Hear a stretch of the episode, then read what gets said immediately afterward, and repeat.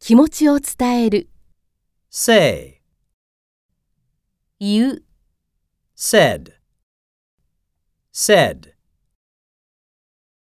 Karen said to Kyoko, Let's have a cup of tea.